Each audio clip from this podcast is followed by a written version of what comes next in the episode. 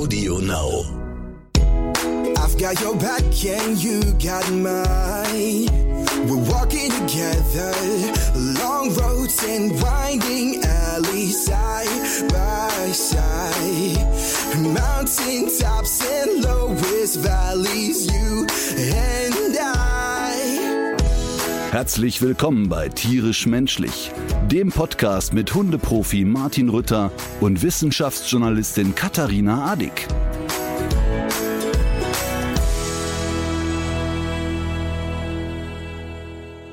Guten Tag, liebe Hörerinnen und Hörer. Hier spricht Ihr Katzenprofi. Das Ich hab's gesehen. Hunden War nur ein Witz. Ich habe all die Jahre immer Katzen mehr geliebt.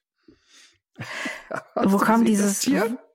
Ich habe es gesehen. Ich habe die ich hatte sehr viel Mitleid für diese geschundene Kreatur. Weißt du, ich habe ja, ähm, für die, die es nicht mitbekommen haben, es gab eine Challenge nochmal für die Opfer der Flutkatastrophe im Ahrtal. War irgendwie die Idee, wir kriegen bis zum Jahrestag 222.222 Euro und 22 Cent zusammen. Und meine Mhm. Aufgabe war es, innerhalb von drei Tagen, ich glaube, von 170.000 Euro auf 200.000 Euro aufzufüllen, indem ich die Trommel wirbel. Und äh, das habe ich dann auch gemacht und wir mussten einen Wetteinsatz bringen. Und Tobi, einer der Helfer dort im Ahrtal, der größte Helfer aller Zeiten, zwei Meter elf groß, hat gesagt, er wird, wenn wir die Summe schaffen, äh, als Funke-Mariechen verkleidet, als das größte Funke-Mariechen der Welt, an der Domplatte tanzen. Und ich werde eine Katze auf den Arm nehmen und eine Lobhudelei auf das Tier Katze halten.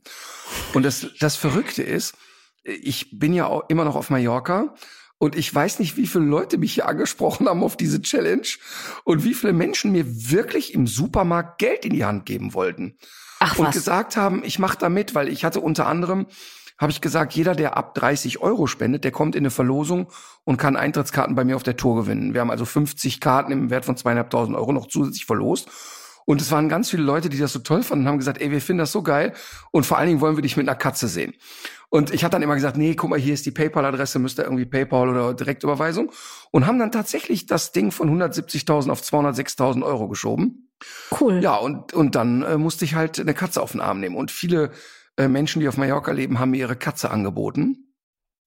Und dann habe ich mich für jemanden entschieden, der gesagt hat, ehrlich, die sind ganz, ganz nett und so. Und dann kam ich da hin und sagte, ja, ähm, es hätte sich was geändert. Sie hätten jetzt zwei junge Katzen, die kennen aber keine Menschen. Ansonsten wären die aber nett. Und du siehst dem Tier auch an, dass es wirklich bei mir auf dem Arm denkt, what the fuck passiert hier gerade? Und ähm, dementsprechend war es natürlich lustig, weil ich den gleichen Gesichtsausdruck hatte wie die Katze. Ich habe es gesehen. Das Problem ist, glaube ich, auch, äh, man hätte, du hättest sie vielleicht einfach an dir hochklettern lassen äh, müssen, aber dann weiß man nicht, was danach passiert wäre, oder? Nein, die, wo- die wollte tatsächlich im Sturzflug von mir weg. Wenn die, so. wenn die sich, die, wenn die sich hätte drehen wollen in meine Richtung, ich hätte ja sofort. Ich wollte die ja wie Mhm. so ein Baby halten, aber die wollte einfach nur weg. Ja, nee, das wollen Katzen auch nicht. Die wollen auch nicht wie ein Baby gehalten werden. Da fängt das nämlich schon an. Da ich aber jetzt für Vox die neue Serie der Katzenprofi mache, war das Ja. jetzt ein guter Einstieg.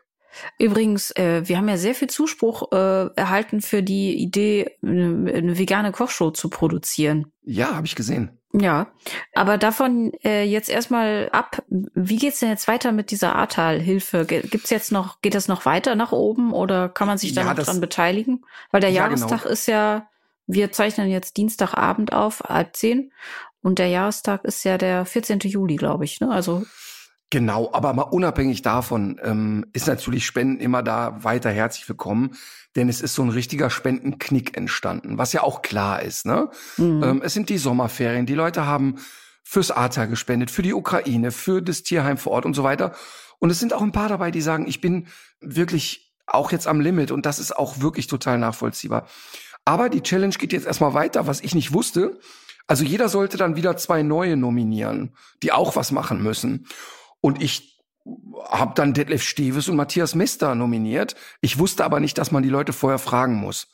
Ich habe das also einfach mal wieder rausgeknüppelt. Und jetzt ist die Challenge wie folgt.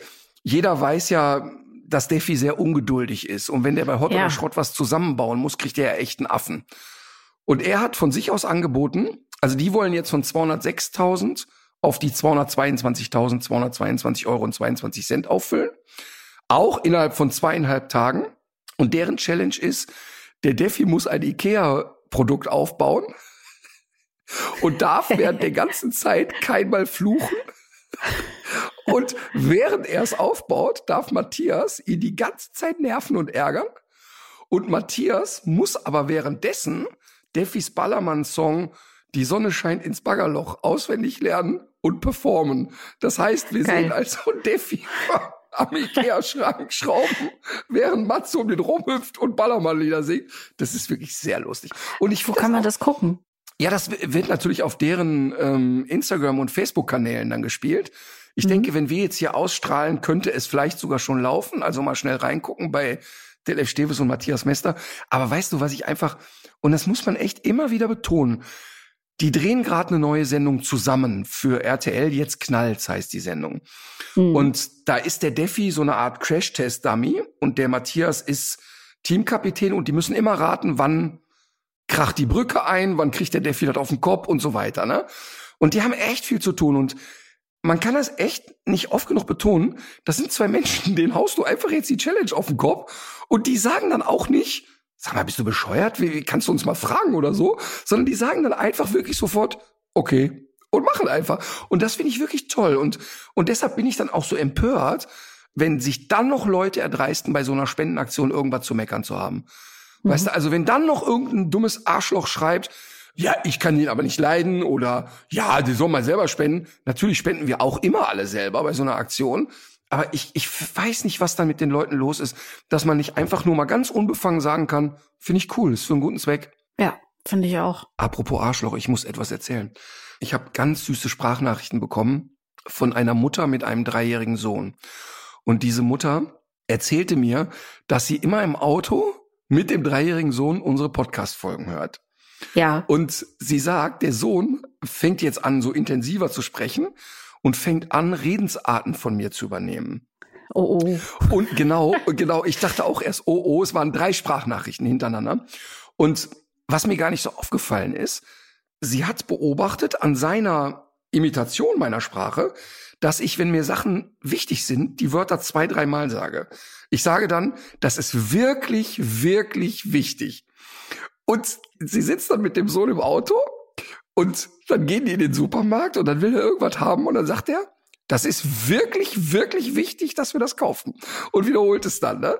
Und dann habe ich auch, als ich die Sprachnachrichten gehört habe, habe ich auch sofort natürlich zurückgesprochen und gesagt, ey, jetzt kriege ich ein bisschen Schiss, nicht, dass der auch meine Fäkalsprache übernimmt. Und parallel kam aber die Sprachnachricht, aber keine Sorge, bei der Fäkalsprache ist er nicht so dabei. Schließlich ist er ja auch ein bisschen durch die Eltern geprägt. Und das hatte ich wirklich eine sehr süße, eine sehr süße Zuschrift. Das, äh, das kenne ich von einem anderen Vierjährigen auch. Der schreit dann äh, auch immer sowas wie bezahlen, äh, schreit er dann, wenn einem sowas, wenn einem sowas mal rausfliegt. Ach so, wenn irgendjemand ein Schimpfwort sagt, dann schreit er bezahlen. Genau, dann soll man so, eine Geldbuße so, Er sitzt im Restaurant und schreit La Quenta, por favor, und will möchte gerne bezahlen. So, apropos Zuschriften. Viele Meldungen haben uns auch erreicht zum Thema Ehrenamt. Wir haben ja drüber gesprochen und daraufhin haben uns sehr, sehr viele Menschen geschrieben, die die verschiedensten Ehrenämter selber innehaben und davon erzählen möchten. Und weil das alles so spannende Geschichten sind und die ja auch den richtigen Rahmen brauchen, wäre es doch schön, wenn wir dann vielleicht eine Rubrik mal äh, ins Leben rufen, die diese Ehrenämter einzeln vorstellen in der Sendung. Vielleicht. Mhm. Das kann als Sprachnachricht sein oder auch mal mit einem Gast oder irgendwie anders. Ja, so, so eine, vielleicht so fünf Minuten ähm, die Rubrik das Ehrenamt, ne? Und wir erzählen dann, wer macht was, warum macht er das und warum ist das irgendwie geil. Finde ich total super. Ähm, und nach wie vor steht das Angebot, dass wir mit dem Mina-Team einrücken. Also nochmal die Aufforderung an unsere Hörer und Hörerinnen. Bewerbt euch, wenn ihr sagt, ey, da ist eine coole Einrichtung, da ist ein cooles Projekt, da werden Ehrenämtler gebraucht oder da gibt's mal mhm. so eine besondere Aktion an dem Tag, dann würde ich wirklich unserem kompletten Team freigeben und wir rücken dann komplett alle an. Und da sind wir ganz schnell, 50 bis 70 Leute. Und das machen wir dann auch. Das meine ich dann wirklich ernst. Also finde ich total cool. Wir sammeln jetzt mal so bis zum Ende des Jahres, sammeln wir Vorschläge und werden ja jetzt auch immer wieder über das Ehrenamt sprechen. Und dann fischen wir uns irgendeins raus. Vielleicht verlosen wir es auch einfach und dann rücken wir ein. Ich glaube, weil du jetzt gerade auch drüber geredet hast, über das Thema. Aber ein Vorschlag, den ich jetzt schon sehr häufig gelesen habe, waren die Dachzeltnomaden aus dem Ahrtal. Die wurden jetzt wirklich äh, sehr häufig vorgeschlagen in den Nachrichten. Da werden offenbar noch viele Leute gebraucht. Ja, na klar. Total. Und ich finde auch nach wie vor, wenn man das da im Ahrtal sieht, was da passiert, und das ist ja auch so ein bisschen die Sorge, es wird ja auch gerade politisch immer so ein bisschen jetzt gerade dargestellt, nee, nee, das ist alles total auf Kurs. Und ich war gestern in einem Livestream mit Dieter Könnes und Markus Wipperfürth und dem Dennis von den Dachzeltnormalen und so. Und die sagten, äh, du glaubst es nicht, aber wir sind jetzt noch dabei, ein Jahr nach der Katastrophe, in Häuser zu gehen und dort Schlamm aus den Häusern zu holen. Da ist noch nicht eine Schaufel entfernt worden. Also das ist so weit entfernt von, ja, geil, wir sind auf Kurs und es wird unkompliziert geholfen. Es ist nach wie vor eine totale Katastrophe, die noch viele Jahre anhalten wird. Und ähm, deshalb ist da auch nach wie vor jede helfende Hand absolut gefragt und willkommen. Mm, ich hatte neulich mal die Gelegenheit, mit einer Weinkönigin, nein, mit einer Weinprinzessin zu sprechen aus dem Ahrtal. Und die hat aber auch noch mal betont, dass dort natürlich jetzt auch die Menschen wieder als Touristen gefragt sind und äh, so Dinge wie äh, Wanderurlaub ja durchaus möglich sind und dass das auch wichtig ist, dass das jetzt weitergeht. Jetzt mal, aber jetzt mal unter uns. Wie kommst du zu dem Kontakt zu einer Weinkönigin? Die einzige oder Prinzessin, die, die letzte Weinkönigin, die ich mhm. gerne getroffen hätte, war ja Julia Klöckner. aber die wollte, die wollte dich ja nicht treffen. Ich gebe da nicht auf. Meine Liebe ist so groß. Eines Tages. Nein, aber jetzt mal ohne Witz, wo triffst du denn bitte eine Weinprinzessin oder eine Weinkönig oder? Dreimal darfst du raten. Bei einer Weinprobe. Nein. Im Ahrtal beim Wandern. Nein. Du hast gedreht. Mm, ja. Du hast eine Reportage gedreht über äh, einen Swingerclub in Castro-Brauxel, deren erste Vorsitzende die Weinkönigin ist, die aber gerade den Club an ihre Tochter, die Prinzessin, übergibt. Sehr, sehr naheliegend, aber nein, ich habe das große Vergnügen ja mit Eckart von Hirschhausen an einer neuen TV-Sendung zusammenzuarbeiten. Und der hat ja, und das, und das muss man ja sagen, dass der Eckart von Hirschhausen lässt sich ja vertraglich zusichern, dass während des Drehs immer junge Weinprinzessinnen um ihn herum, mhm. wie nennt man es, flanieren. Das ist so eine Auflage in seinen Verträgen. Äh, das stimmt das nicht. Das sagen? Das stimmt nicht. Das wäre mit Gebührengeldern niemals möglich. Und die Weinprinzessin ist auch nicht flaniert. Äh, die war Gast eben in der Sendung Team Hirschhausen einfach besser leben. Eine Sendung, für die ich hier noch kräftig die Werbetrommel rühren werde, sobald sie angelaufen ist.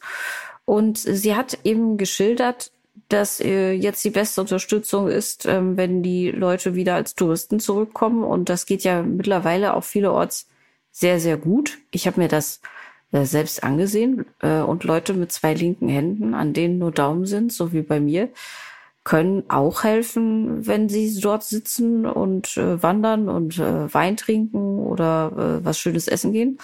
Ich war schon da, ich habe mir das angeguckt, ich kann das bestätigen. Alma findet das übrigens auch. Also das wäre schon fast so ein Tipp für heute. Mhm. So, und da schließe ich direkt einen Programmhinweis für die nächste Folge an, denn wir haben noch eine weitere spannende Zuschrift bekommen okay. von der Tierärztin Frau Dr. Antje Mergens. Sie behandelt viele Kurzschnauzenrassen in ihrer Praxis mit den einschlägigen Problemen, um das mal vorsichtig zu formulieren. Und sie hat ein äh, wirklich erschütterndes Video von einer angeblich freiatmenden französischen Bulldogge geschickt.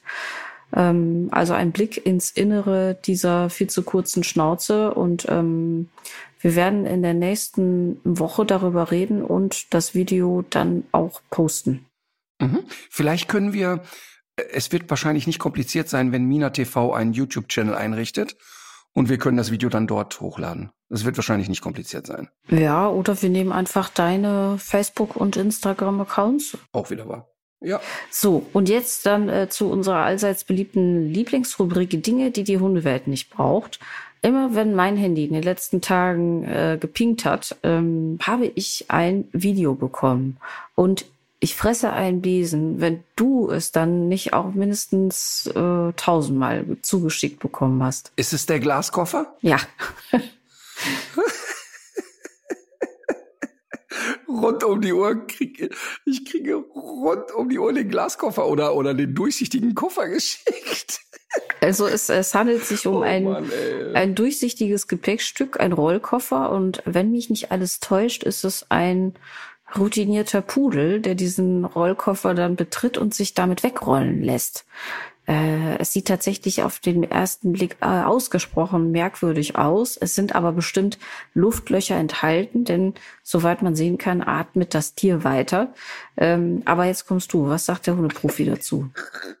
es, es ist so. Ja, es ist natürlich. Also ich nach wie vor glaube ich ja wieder, das kann ja nur in einem ganz kranken Kopf entstehen.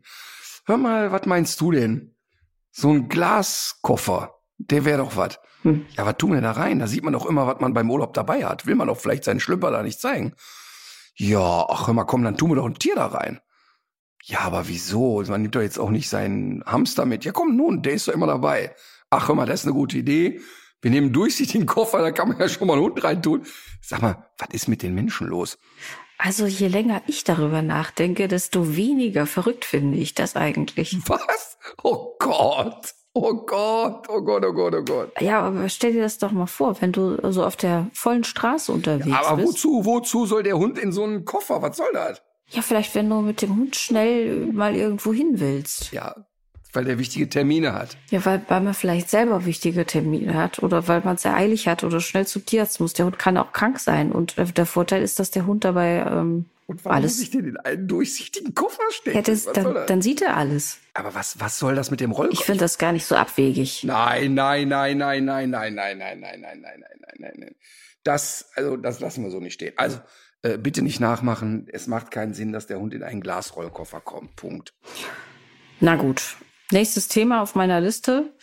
Was war gestern los? Plötzlich klingelte das Handy und ein hektischer Hundeprofi war zu hören. Aber das. Erst, äh, erstmal steht da ja auch immer Igelverein bei mir. Warum? Ich habe mich irgendwann mal vertan, weil ich beruflich wirklich mit einem sehr netten Igelverein aus Stuttgart zu tun hatte. Da ging es übrigens auch wieder um die gefährlichen Mähroboter. Äh, und das habe ich dann, ich habe die Nummern verwechselt und ich habe es jetzt schon öfter versucht, es dem Handy anders beizubringen. Jetzt habe ich es aufgegeben. Oh Mann, das machen doch immer Leute, die Affären haben. Die nennen dann ihre Affäre dann irgendwie statt Karl-Heinz heißt die Affäre dann, was weiß ich, Kegeluschi. Ah, ach so. Ja klar.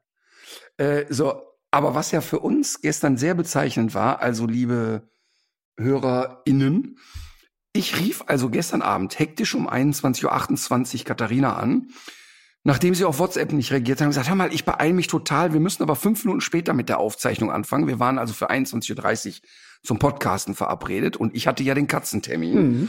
Und Katharina sagte dann mit einem Selbstverständnis, ja, kein Problem. Und ja, okay, ach, das ist ja super. Und weitere fünf Minuten später kriegte ich eine WhatsApp. Hör mal zur Info. Wir sind heute nicht zum Podcasten verabredet.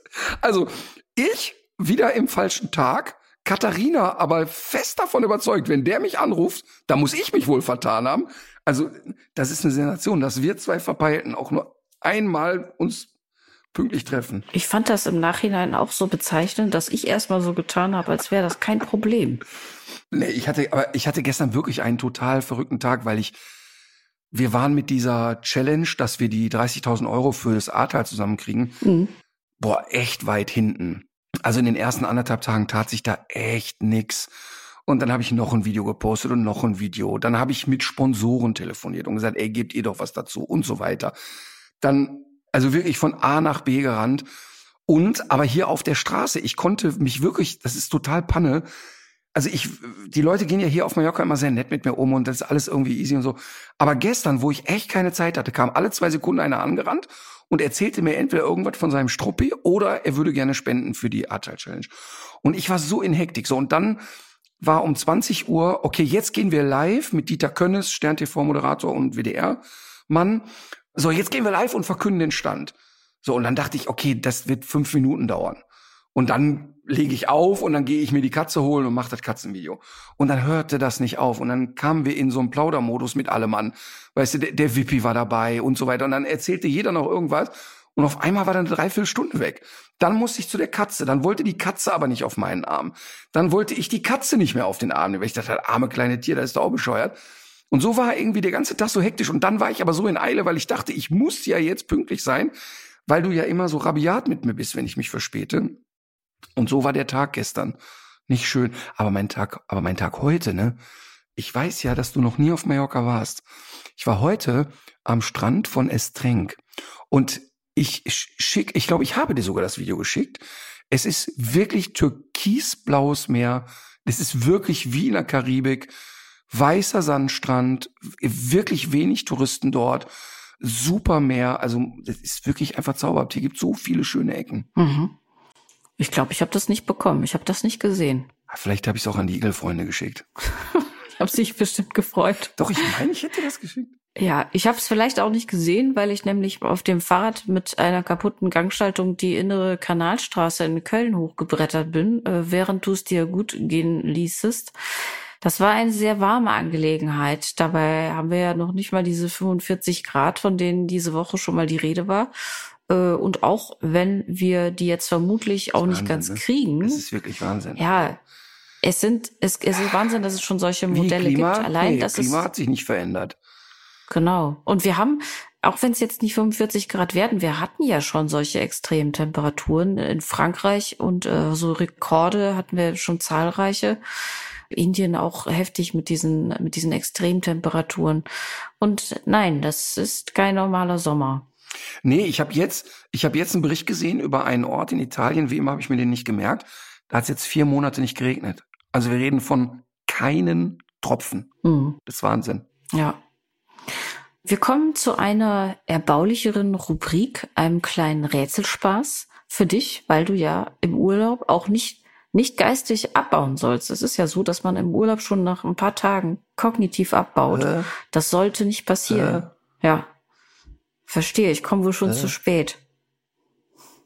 äh, Also das ist für mich ja auch ein wirtschaftlicher Faktor, dass du, dass du bei Trost bleibst. Standardnummer ist ähm, 270. äh, ich sage äh, äh, Springspanier. hm. Gibt's das überhaupt? Ja.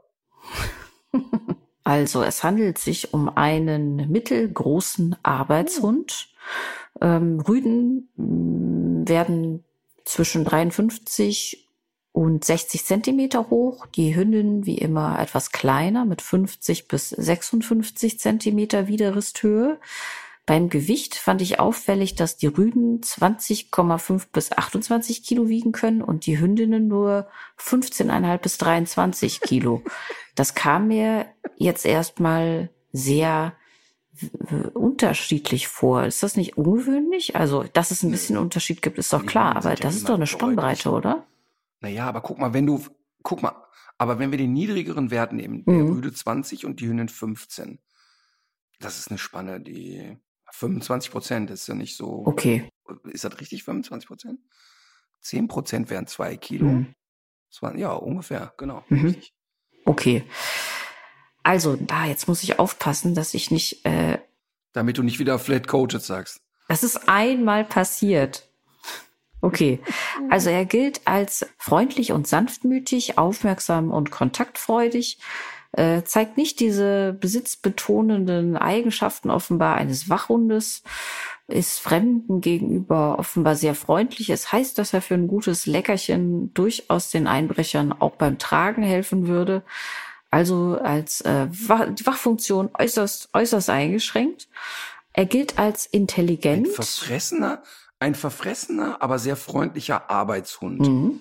Die Rüden 20 bis 28 Kilo.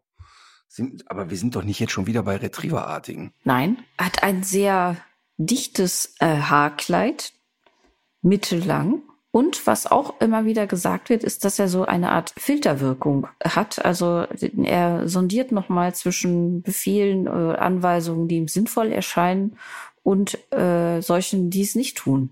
Also ein eigenständiger Hund. Ein Hund, der eigene Entscheidungen trifft. Ja. Ich weiß noch nicht mal ansatzweise, worum es geht. Hm. 20 Kilo Rüden, 20 bis 28 Kilo. Und es ist ein Arbeitshund. Es ist ein Jagdhund, richtig? Nein, Also es ist ein Hütehund. nein, Äh, Und ein Wachhund ist es ja auch nicht. ist es auch nicht. Und jedenfalls nur sehr eingeschränkt. Da ich mich ja auf Katzen spezialisiert habe, kann ich mich da jetzt also wirklich nicht mehr äußern. Ich habe gar keine Ahnung. Mach mal weiter. Es gibt einen sehr berühmten Vertreter namens Balto, Balto? äh, der sogar ein Denkmal im Central Park bekommen hat. Da bist du doch auch schon gewesen. Das müsstest du gesehen haben. Ach, ja, der, genau. Und den habe ich auch gesehen. So, pass auf, es ist, ist das so ein Shiba Inu oder irgendwie sowas? Nein, nur von weitem höchstens. Irgendwas, eine nordische, ist das eine nordische Rasse oder so? Ja, aber Kringel, so, ja, so ein bisschen Kringelschwanz. Es ist der sibirische Husky. Der sibirische Husky? Der sibirische Entschuldige, Husky. entschuldige mal eben. Das ist ja totaler Quatsch. Die Rassebeschreibung stimmt ja einfach nicht. also, also erstmal kann ich nicht die Erfahrung sagen, ähm, dass der da äh, wirklich sehr arbeitspassioniert wäre. Mhm. Ähm, ganz genau überhaupt gar nicht, gar nicht, gar nicht. Unter, also ja klar, der, der zieht und rennt, aber wenn die Beschreibung ist so arbeitspassioniert, habe ich immer sofort im Kopf, dass so ein Hund sagt, so komm, was machen wir als nächstes? Und das ist ja genau überhaupt gar nicht der Fall. Mhm. Was natürlich sehr gut passt, ist das Filtern der Signale.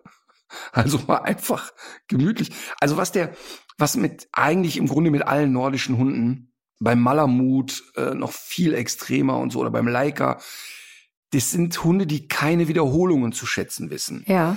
Also wenn du mit denen jetzt fünfmal hintereinander sitzt, Platz, bleib, Maß, dann, da, dann denken die wirklich, du bist komplett verblödet. Ja, das kenne ich von Also Alma. da, ja, aber, aber wirklich, du siehst dann wirklich, dass sie denken, äh, warte mal, das, hatten, also, Mhm. das haben wir doch jetzt abgearbeitet, was soll das? ja, bei Alma ist doch immer sehr viel Abschätzigkeit äh, im Blick. Das stimmt wohl. Ja, und deshalb ähm, ist es tatsächlich so, dass wir gucken, dass wir mit Husky-artigen, mit nordischen Hunden versuchen, komplexere Aufgaben zu stellen, die dann aber nicht oft wiederholt werden. Also was du natürlich mit denen super machen kannst, ist eine Fährte machen und dass die auch gerne Kraft einsetzen. Also zum Beispiel ist der Klassiker eine sehr komplexe Fährte oder Schleppe. Hund sucht, findet, muss es aber noch tief ausbuddeln. Also hat's nicht dann einfach da liegen. Und im Idealfall zieht der sogar, während er sucht. Also das heißt, lieber, lieber mit einem, mit einem Husky drei, vier komplexe Aufgaben am Tag und dann ist echt Ruhe und dann hast du irgendwie mal 500 Gramm frischen Pansen einen halben Meter tief eingegraben und der hat dann echt was getan und hat auch eine Sinnhaftigkeit darin gesehen und dann ist er eigentlich ziemlich zufrieden. Was der überhaupt nicht ab kann, ist dieses äh, ja, bring noch das und noch Tunnel und Fuß durch die Beine und keine Ahnung was. Da gibt's natürlich auch Ausnahmen, ist ja klar, ne? Aber wenn so wirklich ganz, ganz urtypisch, diese Hunde sind deshalb auch, gelten die als schwer zu führen. Die Leute sagen immer, ja, weil die so stark jagen. Und das stimmt faktisch nicht. Also klar, die haben einen ordentlichen Jagdtrieb, aber keinesfalls so hypertrophiert wie ein Weimaraner oder sowas. Ähm, der Grund, warum die Leute den Husky so schwer erziehbar finden, ist, weil die Menschen immer bei Hunden die Erwartungshaltung haben, infantilisierte Kleinkinder zu kriegen. Das heißt, die, die, die, die wollen immer, Mhm. dass, Die sehen ja auch noch so ein bisschen Teddy-mäßig aus. Vielleicht liegt Ja, das auch daran. aber beim Husky sind so alle Instinkte gleichermaßen ausgeprägt. Also der soziale Rudelinstinkt genauso wie der territoriale, wie das Jagen und so weiter. Das heißt, der wird sehr schnell eine sehr erwachsene Persönlichkeit. Und bei vielen anderen Hunderassen hast du ja dieses ganz infantilisierte bis ins hohe Lebensalter. Und das ist beim Husky eben nicht so. Das heißt, der fragt relativ schnell ab, forward.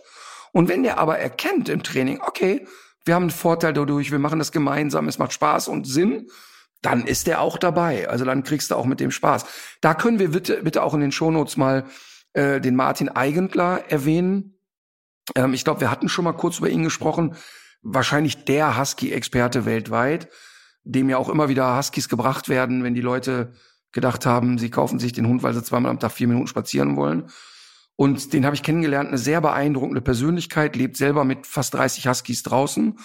Ähm, sehr beeindruckende Persönlichkeit und der kann wirklich etwas über Huskies erzählen und macht auch vor, dass Schlittensport nicht nur Hektik sein muss, weil sonst erlebst du ja immer, wenn die Hunde in den Schlitten gespannt werden, dass die nur wie durchgeknallt sind und das sind seine Hunde eben überhaupt nicht. Also echt sehr beeindruckender Mensch. Was macht der denn anders als die anderen? Na, ich glaube, ich glaube, dass er die Hunde nicht nur anspitzt. Du musst dir vorstellen, wir kamen dann auf sein Gehege.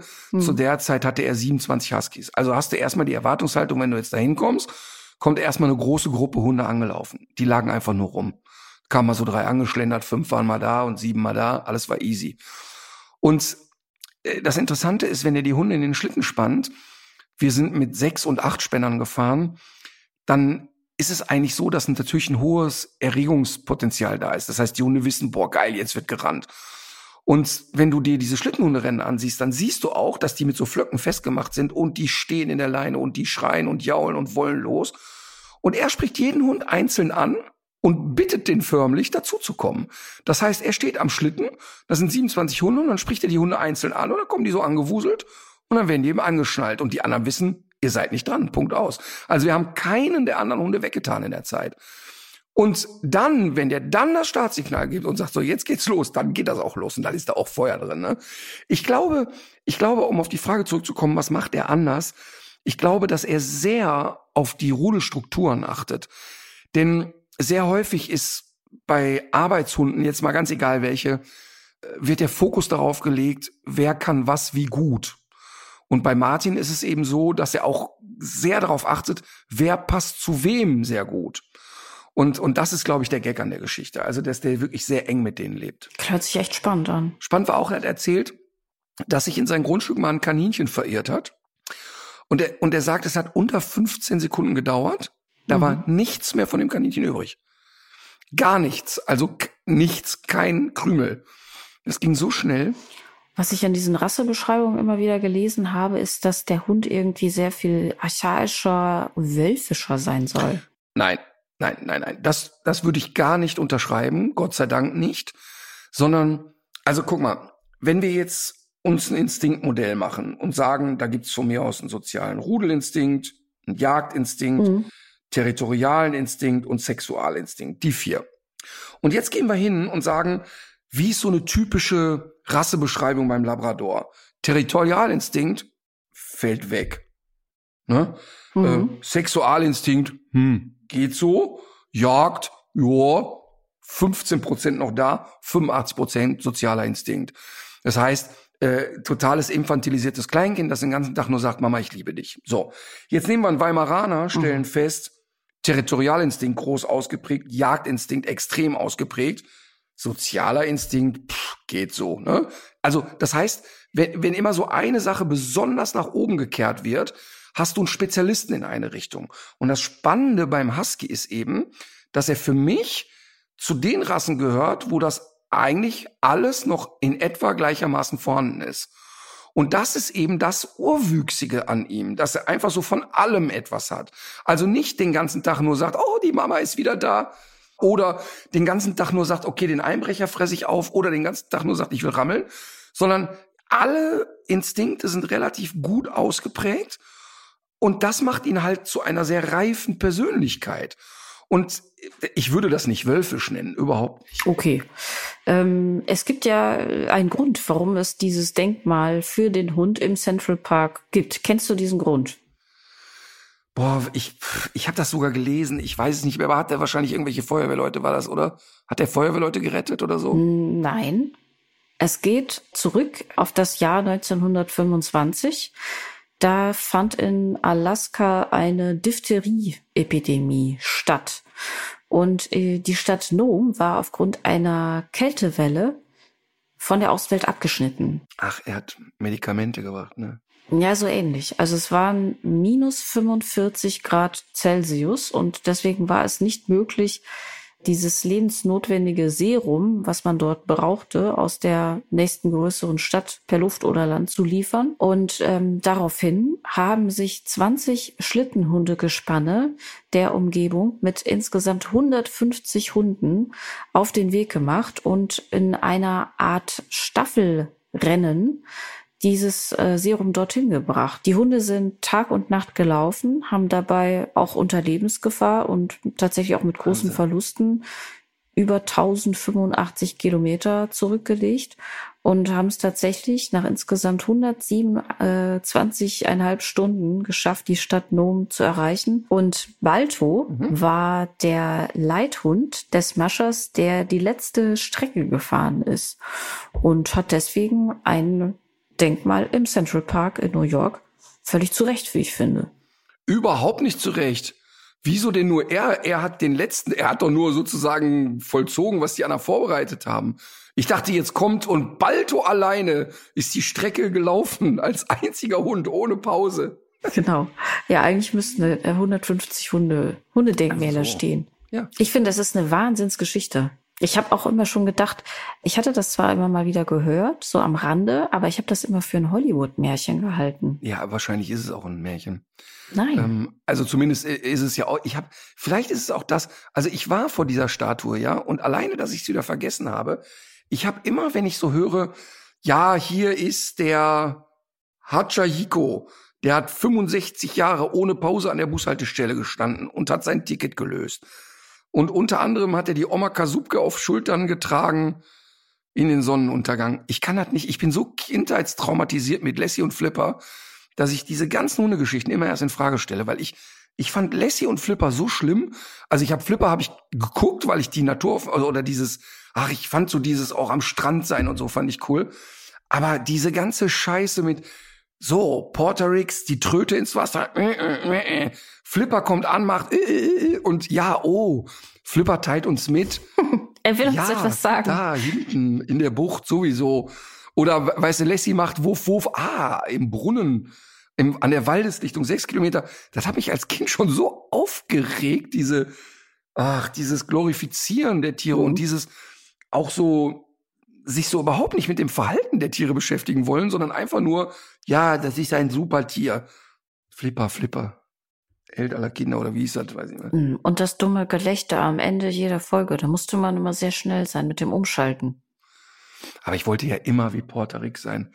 Man war, das war ja der Traum, ne, dass man so als erwachsener Mann, man wusste ja bis zuletzt nicht, hat er überhaupt irgendeinen Beruf. Der fuhr ja immer nur mit dem Bötchen, hatte diese nette mhm. Frau zu Hause, ja, und fuhr Boot. War einfach ein cooler Typ, sah gut aus, fuhr Boot und hatte unter anderem schnauzte der dann mal seinen Sohn Sandy an, weil er wieder zu lange mit Flipper rausging. Das ist ja irgendwie ein schöner Beruf. Aber ist auch komisch. Ich hatte ja als Kind überhaupt keine Ahnung von Tieren mhm. und habe damals immer schon geahnt, da gibt's doch mehrere Lessies und mehrere Flippers. Ach was, das hast du schon vermutet? Ja, habe ich als Kind immer behauptet. Mhm. Ganz schön smart. Nee, skeptisch skeptisch. Einfach, ich glaube, das war nur skeptisch. Das ist ja sowieso auch dein Naturell, dein großes, vielleicht dein größtes Geschäftsgeheimnis, dass du niemandem vertraust. Traue niemandem. Regel Nummer eins. Die eine Sache, die alle erfolgreich. Gar nicht, gar nicht, gar nicht, gar nicht, gar nicht. Das ist ein völlig falscher Ratschlag, den die Frau Adig jetzt hier gibt. Äh, ja, das stimmt. Es ist das Gegenteil ist ja wirklich der Fall. Du setzt ja auch richtig so. auf Leute und vertraust denen. Genau, und, und ich schnell zu entfachen bringen. Mhm. Ich, ich habe schnell eine Euphorie für Ideen und ich glaube, das ist die, die größte äh, Chance für Selbstständige, schnell on fire zu sein. Ich habe auch noch einen äh, Hinweis für dich als Unternehmer. Und zwar ist mir aufgefallen, dass der Toaster in der Produktionsabteilung kaputt ist. Äh, das heißt, man muss den immer runterdrücken, während man toastet. Also während wir dort stehen und unser trauriges Graubrot toasten, können wir den Toaster nicht loslassen. Und in dieser Zeit wird nicht gearbeitet. Und du machst das selber? Ja. Aber dafür haben wir doch die Auszubildenden. Die ersten sechs Jahre der Ausbildung ist doch Toaster festhalten. Und wenn sie das gemeistert haben, ne, dann kommen noch mhm. sechs weitere Jahre äh, Mikro halten und dann geht's auch ans Geld verdienen. Okay. Verdammt, habe ich vergessen, aber es klingt so. alles sehr plausibel. Wenn das, wenn diese Folge die Sabrina hört, ne? Mhm. Und die hört, dass da ein Toaster kaputt gegangen ist, dann gnade euch Gott. Ich sag dazu nur eins, der war schon kaputt. Mhm, genau. so, ich habe jetzt aber doch noch eine Hundefrage, und zwar apropos Hitze. Ich habe mir den Husky nämlich nicht ohne Grund äh, ausgesucht für diese Wetterlage. Wie ist das denn jetzt mit dem Husky? Wir haben eben gehört, in der Geschichte waren es minus 45 Grad, hat ihm offenbar weniger ausgemacht als manch anderem Hund vermutlich. Jetzt werden es nächste Woche wohl nicht die 45 plus, aber äh, es wird warm. Mhm. Wie geht es so einem Husky denn eigentlich bei Temperaturen um die 30 Grad? Kann er das überhaupt verpacken? Ja. Weißt du, was ganz spannend ist? Wenn wir hier erzählen und sagen, guck mal, der Rhodesian Ridgeback hat keine Unterwolle, der kommt aus afrikanischen Gefilden und der findet Regen und Kälte doof. Sagt jeder Hörer, ja, das erscheint mir logisch, da kaufe ich einen Mantel. Wenn wir jetzt gleich sagen, ja, aber der Husky, der schwitzt sich hier kaputt, dann sagen die Husky-Leute alle, nee, das stimmt ja nicht. Es stimmt aber wohl. Er hat eine exorbitant dichte Unterwolle, extrem dichte Unterwolle und der kann Hitze wirklich nicht ab. Das heißt natürlich nicht, das möchte ich auch betonen, dass man dann nicht in Köln auch trotzdem einen Husky halten kann. Der ist aber tatsächlich in der Sommerzeit auch tagsüber noch mehr zu schonen, finde ich, als andere Hunderassen mit weniger Fell. Und ich erlebe das ja hier zum Beispiel auch auf Mallorca total spannend. Hier gibt's wahnsinnig viele Hunde und auch wahnsinnig viele private Leute, die hier Hunde haben. Tagsüber siehst du hier keinen einzigen Hund draußen. Wenn du aber so wie ich äh, abends nochmal unterwegs bist, haben die alle ihre Hunde dabei. Das heißt, die haben total kapiert, ey, tagsüber liegen die mal schön auf kalten Fliesen rum. Und das muss man auch machen. Und da kann ich auch, es ist jetzt keine plumpe Werbeveranstaltung, ich will es aber sagen, vor ein paar Monaten haben Mitarbeiter von mir gesagt, ey, wir brauchen im Shop tatsächlich sowas wie eine Kühlweste für Hunde. Hm, ja, genau. Das, das habe ich, das hab ich mich auch schon gefragt, ob sowas nicht Sinn macht. Pass auf. Und du weißt ja, wie ich dann bei solchen Sachen bin. Ne? Dann habe ich erstmal gesagt, ja klar, Kühlweste, alles klar. Und morgen noch eine Kühlmatte. Und alle bei uns. Ja, genau. Ganz genau. Und ich war erstmal, weil ich, ich bin alter, alter Esel, ne? Ich bin ja bei solchen Sachen immer schnell, ey Leute, wer braucht das jetzt, ne? Ähm, und das ist ja auch noch nicht mal schön. Ähm, wir haben gerade so total, musst du mal gucken, einen ganz süßen, so einen Vintage-Teddybären der, der, den wir neu im Shop haben, den wirst du lieben, weil einfach, weil der schön ist. Das ist ein super Deko-Artikel. Ähm, das weiß ich jetzt nicht. Doch, doch, du wirst den, du wirst den. Nee, du wirst den schön finden, bin ich mir ziemlich sicher. Du wirst den gut finden. Ne? Der, nee, du brauche ich gar nicht in Frage zu stellen. Du wirst den gut finden. Aber ich bin ja bei solchen Sachen immer erstmal, hm, was soll das eigentlich? Und als sie kamen mit Kühlmatte und Kühlweste, mhm. habe ich gesagt, wen wollt ihr denn jetzt verarschen? Dann bleibt doch bitte einfach äh, mit den Hunden drin.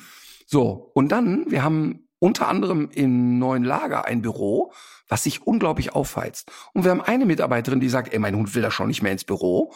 Und jetzt hat er die Kühlmatte und der liegt aber da ganz entspannt da. Und es ist wirklich effektiv. Das brauchst du natürlich nicht bei 18 ja. Grad. Aber wenn wir jetzt diese Temperatur haben im Büroraum, in der Wohnung, ähm, oder auch im Auto, wenn du einen Hund transportierst, diese Kühlmatte mit reinzulegen, finde ich total sinnvoll. Und gerade die, die auch sagen, pass mal auf, ich werde einen vielleicht längeren Spaziergang machen. Und diese Kühlweste ist wirklich unkompliziert zu handeln.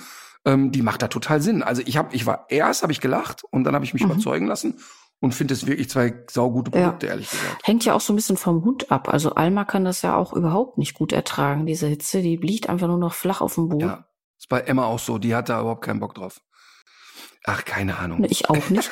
Dabei fällt mir ein, gibt's diese Kühlwesten auch in meiner Größe? Vielleicht für so einen adipösen Chefhund? Das müsste doch eigentlich auch mir passen, oder? Du kannst dich in die Kühldecke wickeln. Ja, oder so. Und da wird's jedenfalls auch warm im Schneiderraum. Das ist gar nicht so dumm. Hm. Ich glaube, ich, glaub, ich hole mir schnell so ein Teil aus dem Keller. Aber ich muss dich enttäuschen, der Shop ist nicht mehr im Keller. Der ist ja nach Wesseling gezogen, ins Lager. Nee, aber äh, jetzt wirklich, Flachs beiseite.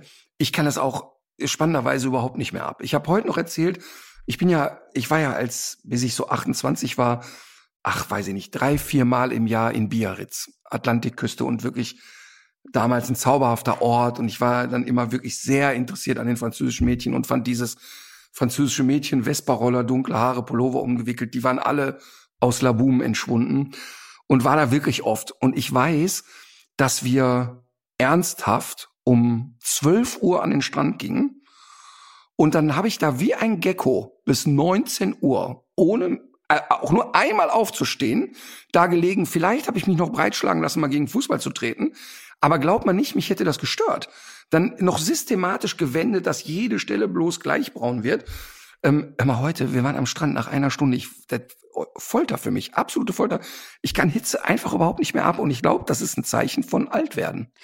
Äh, das ist sogar ganz sicher ein Zeichen fürs Altwerden. Deswegen haben wir ja leider auch so viele äh, Hitzetote in Deutschland immer, weil du das nämlich ab einem gewissen Alter und äh, auch bei Krankheiten nicht mehr so verpacken kannst. Und das ist Deutschland ja sogar auch ähm, im internationalen Vergleich leider sehr weit vorne dabei. Und äh, das Problem ist dabei ja auch noch, dass das ja dann ganz viele Leute trifft, die eben nicht ausweichen können. Die können nicht eben mit dem Flugzeug nach Sylt fliegen oder äh, sich da irgendwie rauskaufen oder eine teure Klimaanlage kaufen oder irgendwas, sondern das trifft dann eben auch noch die besonders hart, die ähm, auch in Regionen oder in, in Gegenden von Städten leben, wo wenig Grünflächen sind. Das merkt man ja auch mhm. in Köln immer ganz krass. Äh, du fährst durch so einen Grüngürtel, da hat man ja sofort diese Verdunstungskühlung durch die Bäume und diese ganzen, das ganze Grünzeug, was da eben wächst. Ja. Und Leute mit wenig Geld äh, leben aber oft nicht so schön grün und sind deswegen doppelt gefährdet. Äh, dann kommt da auch noch Luftverschmutzung dazu. Das macht die Sache noch schlimmer. Also das ist ein totales äh, Drama. Und was mich auch immer mehr ärgert, ist, wenn ich sehe, wie so Hitzewellen irgendwie angekündigt werden, äh, mit welchen Bildern. Das siehst du irgendwelche jungen Leute, die lustig eisessend um einen Springbrunnen herum sitzen oder irgendwie im Schwimmbad sind. Dabei müsste man das eigentlich ganz anders illustrieren. Man müsste das mit den Rettungswagen vor den, vor den Altersheimen, so müsste man das eigentlich bebildern, denn es ist einfach gefährlich. Das ist das gefährlichste mhm. Extremwetter, was, was wir haben. Und es trifft eben vor allem die, denen es sowieso nicht gut mhm. geht. Und wir, wir reden da viel zu wenig drüber. Wir reden jetzt ein bisschen über die Krise selber, auch wenn wir viel zu wenig dagegen ja. tun, aber über die Anpassung, die eigentlich nötig ist, um uns vor dieser Katastrophe zu schützen, darüber wird noch so gut wie gar nicht gesprochen. Ja, mal, jetzt hast du hier echt was getriggert bei mir zum Thema, ähm, wenn du alt bist, krank bist und die Kohle nicht hast. Ey, was gibt es bitte skandalöseres, als dass eine Krankenkasse Überschüsse erwirtschaften darf? Ich kriege da richtig, also wirklich so eine Wut jetzt kürzlich erlebt, ne? Eine ältere Dame aus unserer Familie kriegt einen Rollator genehmigt. Okay. Oma sagt, ich will keinen Rollator. Ich schäme mich, ich nehme keinen Rollator. Doch, Oma, das hilft dir. Ja, okay, lange Rede, kurzer Sinn. Alle reden auf sie ein, sie kriegt einen Rollator rein in so ein Haus, wo man Rollatoren kaufen kann. So, bitte, das ist das Kassenmodell. Äh, Katharina, das Kassenmodell ne, war so schwer, sie wäre nicht in der Lage gewesen, den Rollator die Bordsteinkante hochzuheben. Einfach nicht oh, möglich. Mann. Nicht. Das, das erklärt aber, was ich öfter mal sehe, dass ähm, wenn Menschen mit Rollatoren so auf abschüssigem Gelände unterwegs sind, dass sie die nicht mehr unter Kontrolle haben. Der hat dann so viel Eigendynamik. Pass auf, und jetzt setze ich noch einen drauf. Jetzt ist das eine sehr kleine Person. Also du bist da quasi der Godzilla gegen. Und diese Kann kleine, ich die mal treffen? und diese kleine Person, äh, die geistig sehr fit ist, aber körperlich jetzt eben so ein bisschen anfängt zu schwächeln, kriegt einen Rollator gestellt, der quasi im Prinzip nur von Arnold Schwarzenegger zu bedienen wäre, plus so groß ist, dass sie sich gar nicht von oben drauf stützen kann, sondern die lief mit dem Rollator durch das Ärztehaus, als würde die eine Polonaise machen und jemand die Schulter oben festhalten. Und sagt dann natürlich, ja, aber was soll ich mit dem Ding? Die Verkäuferin sagt, sie werden es nicht glauben, von dem haben wir noch nie einen rausgegeben. Ja, aber wieso? Ja, das ist das Kassenmodell kann man aber im Grunde nichts mit anfangen, ist nicht gebrauchbar. Übrigens, das ist jetzt hier die nächste Stufe, kostet 300 Euro on top. Ähm, und dann kamen wir so bei 500 on top, kamen wir so langsam in die Richtung, dass man sagen kann, okay, das Gerät macht jetzt Sinn. Ich krieg eine Wut, ne, die kann ich nicht beschreiben. Weil weißt du, wir können Oma das finanzieren, einverstanden. Aber ich krieg eine Wut darin, dass Menschen, keine Ahnung, 50 Jahre mhm kerngesund waren und jetzt brauchen die irgendeine Scheiße und kriegen es nicht finanziert. Und kriegen es deshalb nicht finanziert, weil irgendeine Kackkrankenkasse Überschüsse erwirtschaftet und ein, und, und ein Wirtschaftsunternehmen ist. Und ich mich macht das so sauer. Ich wirklich, ich könnte aus der Hose springen, weil das so ungerecht ist einfach. Mit anderen Worten, du darfst im Grunde nicht krank werden als mhm. Kassenpatient und hast so ein Problem. Und ich könnte echt kotzen. Ich könnte wirklich kotzen. Wir reden von irgendeinem so Pimmelsrollator, der doch für jede Oma zugänglich sein muss. Und jetzt kommt es ja noch weiter. Nimmt die den Rollator nicht, dann geht es los. Dann äh, werden sich ja alle Krankheiten potenzieren, mhm. weil sie sich ja nicht mehr bewegen kann ja. und so weiter. Und dann sage ich dir noch ein Beispiel. Marleen hat eine winzig kleine Zahnfehlstellung. Ne?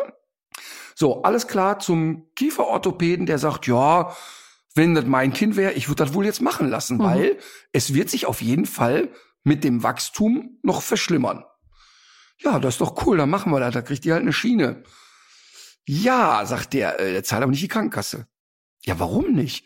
Ja, nee, die Krankenkasse zahlt das erst, wenn so und so viel Grad der Zahn krumm ist. Dann sage ich also mit anderen Worten, man soll jetzt warten. Man, genau, man soll jetzt ernsthaft, man soll jetzt also warten, bis die Zähne wirklich schief sind. Und der hat wirklich gesagt, ich würde es überall Eidesstadt versichern. Es gibt kein Kind mit dieser Zahnfehlstellung, was nicht in drei Jahren eine so große Zahnfehlstellung hat, dass es die kassenärztliche Bearbeitung braucht. Plus, es ist ja völlig klar, dass das kleingeistig gedacht ist, denn immer dann, wenn ich eine eine, eine Fehlstellung, eine Erkrankung im frühen Stadium bearbeite, mhm. macht sie weniger Folgekosten. Die Krankenkasse sagt einfach ganz stumpf, der Zahn ist nicht schief genug. Ey, da packst du dir an die Birne. Ja. Und weißt du, ich kann dann ja immer für mich sagen, ja, komm, ist nicht schlimm, machen wir dann halt. Aber ich bin dann ja jemand, der, der dann ja wirklich schnell Empathie entwickelt für andere Menschen. Und ich krieg eine Wut, ich gehe da raus, ich habe dann richtig Puls 200 und möchte irgendeinen Politiker durchschütteln. Das kann doch nicht wahr sein, dass jetzt eine alleinerziehende Mutter einfach zugucken muss, wie die Zähne krumm und schief werden und erst dann wird ihr geholfen und auch dann natürlich nur auf eine Art und Weise, die sag ich mal, dann mit, mit einer schönen Spange auch nichts mehr zu tun hat, mhm. einfach, ne? Und das finde ich echt bescheuert, dass man bei einem 15-jährigen Menschen wartet, bis die Zähne krumm und schief sind. Dann kriegt er irgendwelche Gitterstäbe reingefrickelt, statt von Anfang an eine vielleicht wenig zu sehende Spange in der frühen Phase reinkriegt. Mhm. Ey, das ist doch, das ist doch ein krankes System. Ja, vor allem es ist ja genau das, was du äh, sagst. Es ist ja total unplausibel und kurzsichtig. Also wenn du ältere, wenn ältere Leute sich nicht bewegen, äh, werden sie krank, noch kranker. Das heißt, die Folgekosten für die Kassen sind ja so viel höher. Das ist einfach auch so dumm. Jede wissenschaftliche Studie wird das belegen. Es ist heftig. Total. Und mich macht das so sauer und ich verstehe das auch nicht wo die Argumentation ist zu sagen, dass eine Krankenkasse mhm. nicht staatlich ist und man sagt, es kann doch nicht sein, dass am Ende eine Krankenkasse drei Milliarden über hat und und äh, die Oma läuft mit mhm. einem Stahlrollator durch die Welt. Das ist doch also das steht ja aber und wirklich dieses Bild. Ich ich, ich kann es natürlich nicht machen, ne? aber im Grunde müsste man das Video posten. Die wirklich, die fährt mit einem gusseisernen Rollator wie eine Polonaise durch so ein, durch so ein, was weiß ich, orthopädisches Haus. Und alle Verkäufer sagen, mhm. können sie nicht kaufen. Ja. Verkaufen wir auch nie. Gibt's niemanden, der es kauft. Es ist absurd das und heftig. Absurd. Man könnte damit auch mehrere Folgen füllen. Ähm, eine Freundin von mir arbeitet in einer Apotheke und äh, die erzählt mir immer wieder, dass ihre Kundinnen und Kunden sich mit ihren Kassen streiten, äh, wenn es darum geht, wie viele Windeln sie haben dürfen. Also es geht um inkontinente Wahnsinn, ältere Leute. Wahnsinn, Wahnsinn. Es ist einfach unwürdig. Das ist wirklich unwürdig. Und da ärgere ich mich ja. Ich habe ja mal eine Sendung gemacht, Rütter Reich hieß mhm. das. Ich weiß nicht, ob du da mitgekriegt hast. Ja. Da ging es so ein bisschen um, was ist eigentlich in Ämtern los und so weiter. Ne? Und ich habe diese Sendung wirklich geliebt es ging einfach nach drei oder vier Folgen nicht weiter. Ich habe das aber wirklich sehr geliebt, weil ich ja auch wirklich mich dann echauffiere. Ne? Also ich bin ja dann wirklich und, und ich, bin, ich habe ja nicht die Tendenz zu sagen, die da oben machen alles falsch. Es ist alles kompliziert und komplex. Aber es erschließt sich mir nicht. Und ich möchte gerne denjenigen, der das entscheidet, der dann sagt, nö, kriegt die Oma aber nicht. Mhm. Den möchte ich mal einen Tag mitnehmen. Und sagen, komm mal mit, komm mal raus aus deinem miefigen Büro und jetzt läufst du mal los, kommst du mal mit in so ein Altenheim, erklärst den Leuten mal. Und ich finde das so schlimm. Das ist genau das Gleiche, muss ich auch sagen, als jetzt die, die Hochzeit äh, mhm. auf Sylt war. Und äh, Friedrich Merz fliegt mit dem Privatjet dahin. Ne? So, guck mal, dann habe ich zwei Dinge in mir. Das eine ist, ob der, ob der Lindner jetzt da irgendwie seine Frau heiratet auf Sylt und pompös oder nicht, finde ich ausschließlich seine ja. Privatsache. Punkt. Und ich finde auch die Privatsache eines Friedrich Merz, ob der sich ein Privatjet leistet. Wenn er das kann, soll er das machen. Ich habe da überhaupt nichts dagegen. Aber ich verstehe die mangelnde Sensibilität mhm. nicht für die Situation. Das verstehe ich einfach nicht. Also nochmal, es ist deren private Sache und ich habe nicht im Kopf, ein Politiker darf nicht auch zu großem Wohlstand kommen. Das finde ich alles in Ordnung. Und ich finde auch, wenn jemand sagt, ey, so eine Hochzeit, die soll drei Tage mit offener Hose sein, soll das sein. Finde ich alles in Ordnung. Ich, es geht nicht darum, dass die nicht ihr Privatleben haben dürfen. Aber das ist doch jetzt in der Phase gerade so unsensibel, das so zu machen. Oder, oder bin ich da, bin ich da übertrieben im Kopf? Mir ging es in dem Fall tatsächlich genau so. Also mich interessiert das auch gar nicht, wer wann wo wie heiratet, aber man kam ja um die Bilder auch irgendwie nicht herum. Und dann ist, hatte ich dasselbe Störgefühl. Also es geht ja nicht um Verbote, aber es geht um Taktgefühl. Und wenn so vielen Leuten in Deutschland gerade so viel schlechter geht und ähm, überhaupt angesichts der ganzen Krisen. Ich habe das auch für, ich habe das auch als taktlos empfunden.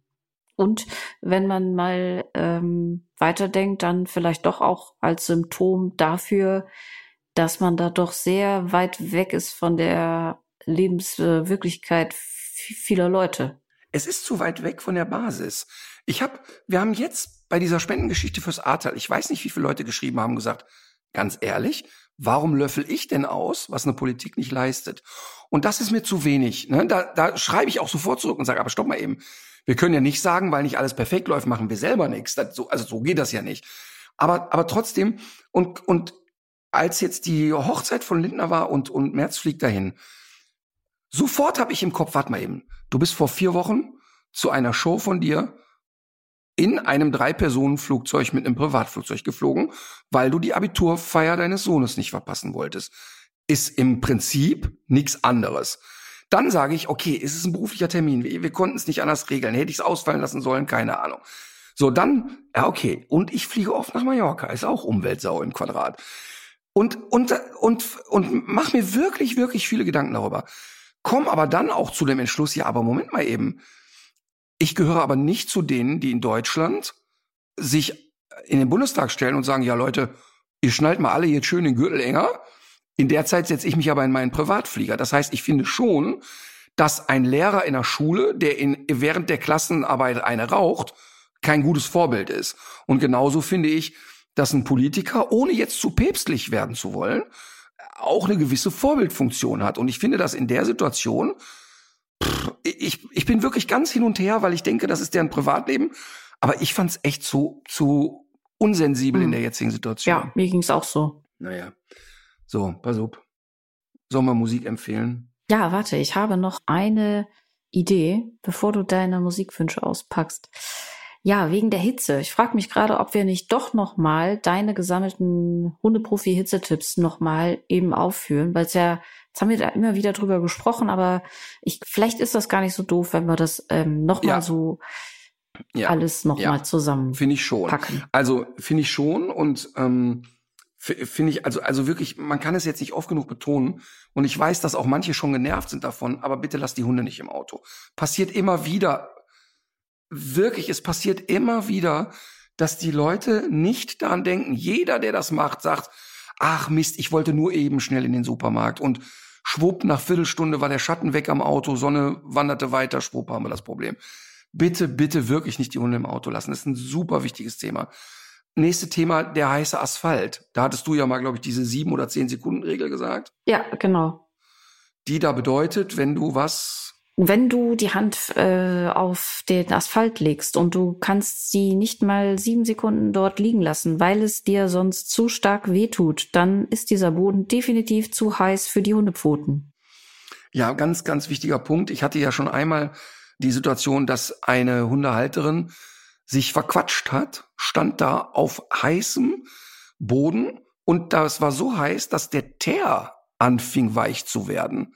Und der Heftig. Hund hat sich wirklich richtig schlimm verbrannt an den Pfoten. Und sie hat es nicht äh, gemerkt. Und ich war ganz froh, sie hat es mir erzählt. Also sie hätte ja auch niemanden was, aber sie hat es mir erzählt. Mhm. Und hat gesagt, ey, es war für mich selber so schlimm. Ich, wo ich gehe und stehe, rede ich mit den Leuten drüber. Ähm, äh, unterschätzt man eben manchmal. Dann, was man auch oft unterschätzt, ist, genug Wasser zur Verfügung zu stellen. Mhm. Habe ich auch schon einmal erlebt. Kunde lässt Hund viereinhalb Stunden alleine der das kannte, fand ich jetzt auch eine Zeit, die okay ist. Für diesen Hund war das okay. Sitzt aber bei hochgelassenen Rollos in der Küche. Sonne ballert drauf, er mhm. säuft Napf leer und hat nichts mehr. Hat einfach Ach. vier Stunden mit Durst da gesessen. Also wirklich gucken, ist genug Wasser da. Ne? Also klar, wenn ich dabei bin, ist ja kein Problem. Aber ich den Hund alleine lasse, durchaus auch mal die Traute haben, einen zweiten, dritten Napf hinzustellen. Wenn ich ja. die Sorge habe, meine Wohnung heizt sich sehr stark auf. Das ist ein ganz, ganz äh, wichtiger Faktor. Dann, ich würde immer, auch wenn die Rasseverbände mich jetzt wieder steinigen, ich würde ja einen Hund mit dichtem Fell im Sommer scheren. Ja? Ich, also jetzt nicht auf die Haut runter, aber mhm. ich, bei mir hätte der kurzes Fell, ganz klar. Ähm, ich bin ja so unschlüssig bei Alma, weil die äh, hat äh, speziell im Sommer hat die so lange Fisselhaare, die sie in ihrem Winterfell nicht hat. Also das Winterfell ist sehr kompakt und kurz und dicht und im Sommer hat die wie so luftige Hosen irgendwie an. Und ich könnte mir vorstellen, ich habe sowas mal gelesen, es gibt dazu jetzt keine ähm, Studien, soweit ich weiß, also es ist alles sehr unfundiert. Aber ich habe dazu mal gelesen, mhm. dass so diese äußeren äh, Fieselhaare, ich hoffe, dir ist das jetzt nicht mhm. zu technisch, also dass Doch. die, dass die, ähm, dass die möglicherweise für Verwirbelungen sorgen und dadurch mh, die Luft zirkuliert und auch ein bisschen kühlt. Ja, eine sehr steile These. Ja, aber es, es ist eine. Also ich bin unschlüssig. Es hat doch bestimmten Sinn, warum Alma im Sommer, wenn es warm ist, so aussieht und im Winter, wenn es kalt, anders. Einigen wir uns darauf, dass bitte jeder seinen Tierarzt nochmal fragt. Mhm. Ich schere. Okay. Ähm, ich, ich schere auf jeden Fall. Und übrigens, weißt du, was ich mache? Nee. Ähm, da, das habe ich, glaube ich, in irgendeiner Sendung auch schon mal erzählt. Ich friere ja Melonenstücke ein. Ah. Und die Hunde lieben das wirklich, gefrorene Melone zu kauen. Die lieben das ja wirklich total. Ach, das kannte ich nur aus dem Zoo bislang. Nee, das ist ein, das ist ja ein äh, riesen Feuchtigkeitsspender und das ist auch ein guter Snack so. Also, hm. und, und bei Emma ist es eben, das ist auch so lustig zu sehen, wie anders sie ist als Mina. Wenn ich dir so die Melone hinhalte, ne, dann nagt die ja so Stücke davon ab. Bei der Mina einfach zack die ganze Melone runter und weg. ist, äh, die ist dann wie so ein Flusspferd. Oder war wie ein Flusspferd. Nee, also, also wirklich durchaus auch kühles Anbieten. Äh, Bewegung auf dem Fahrrad, äh, neben dem Fahrrad langlaufen ist sicher falsch. Ja, auf keinen Fall. Auf keinen Fall sehe ich auch immer wieder dass dann jemand so um 16 Uhr sagt, ja gut, mhm. die Mittagssonne ist ja weg. Nee, es ist im Hochsommer 16 Uhr echt noch warm. Und wenn der Hund am Fahrrad... Ja, es ist sogar so, dass es im äh, Sommer oft erst an den, spä in den späten Nachmittagsstunden richtig heiß wird. Also diese Mittagshitze ist oft gar nicht die Zeit, in der die Höchsttemperaturen erreicht werden. Das ist oft viel später. Ja, und das kriegen die Hunde dann einfach äh, nicht mehr runterreguliert, die Temperatur. Also mhm. Also auf gar keinen Fall. Und auch tatsächlich, ich würde jetzt wirklich bei der Hitze keine langen Spaziergänge machen. Was wäre denn dann ein kleiner Spaziergang? Ja, ich würde jetzt, also guck mal, bei uns ist ja so, wenn wir kommen hinten an den Pferdekoppeln raus und sind sofort im dichten Wald. Das heißt, da, da laufen wir nahezu ausschließlich durch Schatten, wenn wir das wollen. Mhm. Und da ist okay. Aber wenn du jetzt freie Fläche hast, also es gibt ja genug Regionen, wo wirklich die Leute dann über ein Feld laufen müssen, da sehe ich aber nicht, dass ich eine Stunde mit der Emma über freies mhm. Feld laufe im Sommer. Das mache ich nicht. Das mache ich andere. Ich scheuche die dann morgens früh, dass die auch dann so eine Grundmüdigkeit hat und ich kompensiere bei ihr dann echt viel auch über Kopftraining. Ja, guter Tipp noch. Und es gibt ja Hunde, die es noch schlechter verpacken können, äh, die krank sind zum Beispiel. Und die ganzen äh, Kurznasenrassen, ich habe das ja selber auch äh, schon mal beobachtet, wenn die ähm, so kollabieren und sich wie so, wie so, wie so Schweine auf den Grund legen, damit der Boden sie irgendwie kühlt. So machen Schweine das ja. Also, weil die ja über die kurz, über die kurzen Nasen nicht die Möglichkeit haben, sich ausreichend zu kühlen. Kurznasen, aber auch für die alten Hunde. Das wird auch oft unterschätzt. Da kann also ein 13-Jähriger kann sich sehr schwer tun mit Hitze. So, jetzt aber Musiktipps. Ich werde, ähm, ich habe ja mal einen Sommerurlaub, meine beiden Kumpels Max und Alex werden sich dran erinnern, aus reinem Liebeskummer einen ganzen Biarritz-Urlaub, ich glaube fünfeinhalb Wochen lang, von R.E.M. Losing My Religion gespielt. Und die, den quoll es aus den Ohren. Die haben es wirklich gehasst. Dass ich die, möchte aber. Dass die immer noch mit dir befreundet sind. Ja, das ist, vielleicht ist es auch so eine Art Mitleid, dass sie sagen, der kann ja ohne uns nicht. Ähm, ich möchte aber von R.E.M. empfehlen Night Swimming. Ich mag das Lied sehr gerne und werde genau das jetzt gleich nach dem Podcast nämlich tun. Ach cool, ja, das kann ich auch. Habe ich früher auch gerne gehört. So, meine Empfehlung ist ein Lied. Holocene heißt es von Bonnie Ware. Äh, ich hatte es jetzt irgendwie kürzlich beim Wickel. Ich finde es ganz schön. Ich weiß nicht, ob ich es richtig verstehe. Ich glaube, es geht um jemanden, der seine Bedeutungslosigkeit in der Welt erkennt, aber sie trotzdem weiterhin schön findet. Vielleicht habe ich das aber auch falsch verstanden. Aber es hört sich schön an. Ich hoffe, dass die mhm. Melodie auch schön ist. Das ja. weiß man bei dir ja nie so richtig. Die meisten, die da haben, ja keine Melodie, die du empfiehlst. Ja, ja. du hattest ja schon den Tipp gegeben, ne, vorhin? Äh, was war das denn nochmal? Ich hatte, glaube ja, ich, noch einen gesagt, anderen. Ja, das ist auch mein Tipp des Tages. Mhm. Ganz Weiß Anfang ich nicht hast mehr. du irgendwas geraten. Mhm. Ist auch wurscht. Dein Tipp des Tages. Ja, und zwar, ich habe einen Zeitartikel gelesen in der Ausgabe der letzten Woche, der aber sicherlich noch online zu finden ist. Und zwar geht es da um die Frage, warum eigentlich beim Tierschutz in Deutschland das Strafrecht keine Anwendung findet. Das ist ja eine Problematik, mit der wir äh, selber, über die wir auch schon öfter gesprochen haben. Und jetzt haben sich zwei äh, Juristinnen haben sich der Sache angenommen, haben eine aufwendige Studie zu dieser Fragestellung gemacht ähm, und haben eben auch das bestätigt. Also die meisten Ermittlungsverfahren werden in diesem Zusammenhang eingestellt. Von 150 Fällen, die die beiden untersucht haben, sind nur elf äh, Verurteilungen äh, herausgekommen. Davon zehn Geldstrafen und nur eine Freiheitsstrafe auf Bewährung. Dabei gab es überall Verstöße, also puncto Haltung, Transport, Schlachtung und so weiter. Vieles, was eben in der Tierhaltung passiert, ist nicht nur grausam, sondern auch strafbar, landet oft aber gar nicht erst bei der Staatsanwaltschaft.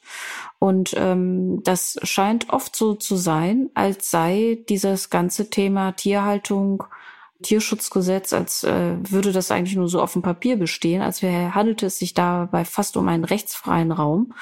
Und äh, deswegen würde ich äh, jedem, der sich für dieses Thema interessiert und vielleicht auch mal so ein bisschen hin, die, äh, sich für die Hintergründe interessiert, warum es dazu kommt, das sind nämlich viele verschiedene Ursachen, die das vereiteln, würde ich diesen Artikel empfehlen, weil ich den nämlich auch sehr erhellend fand.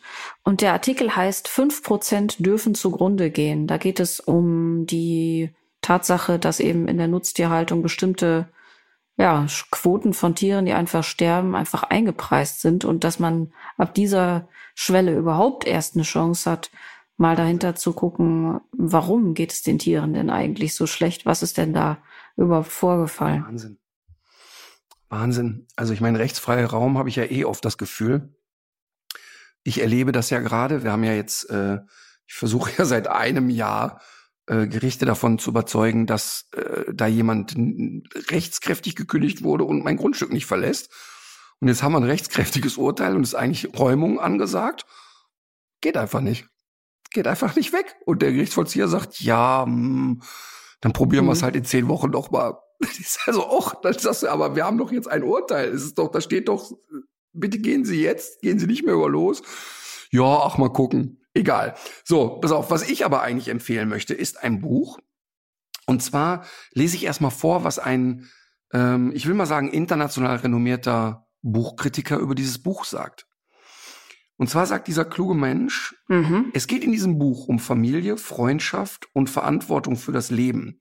Und es geht darum, die eigenen Ängste nicht als Blockade zu betrachten, sondern als Herausforderung.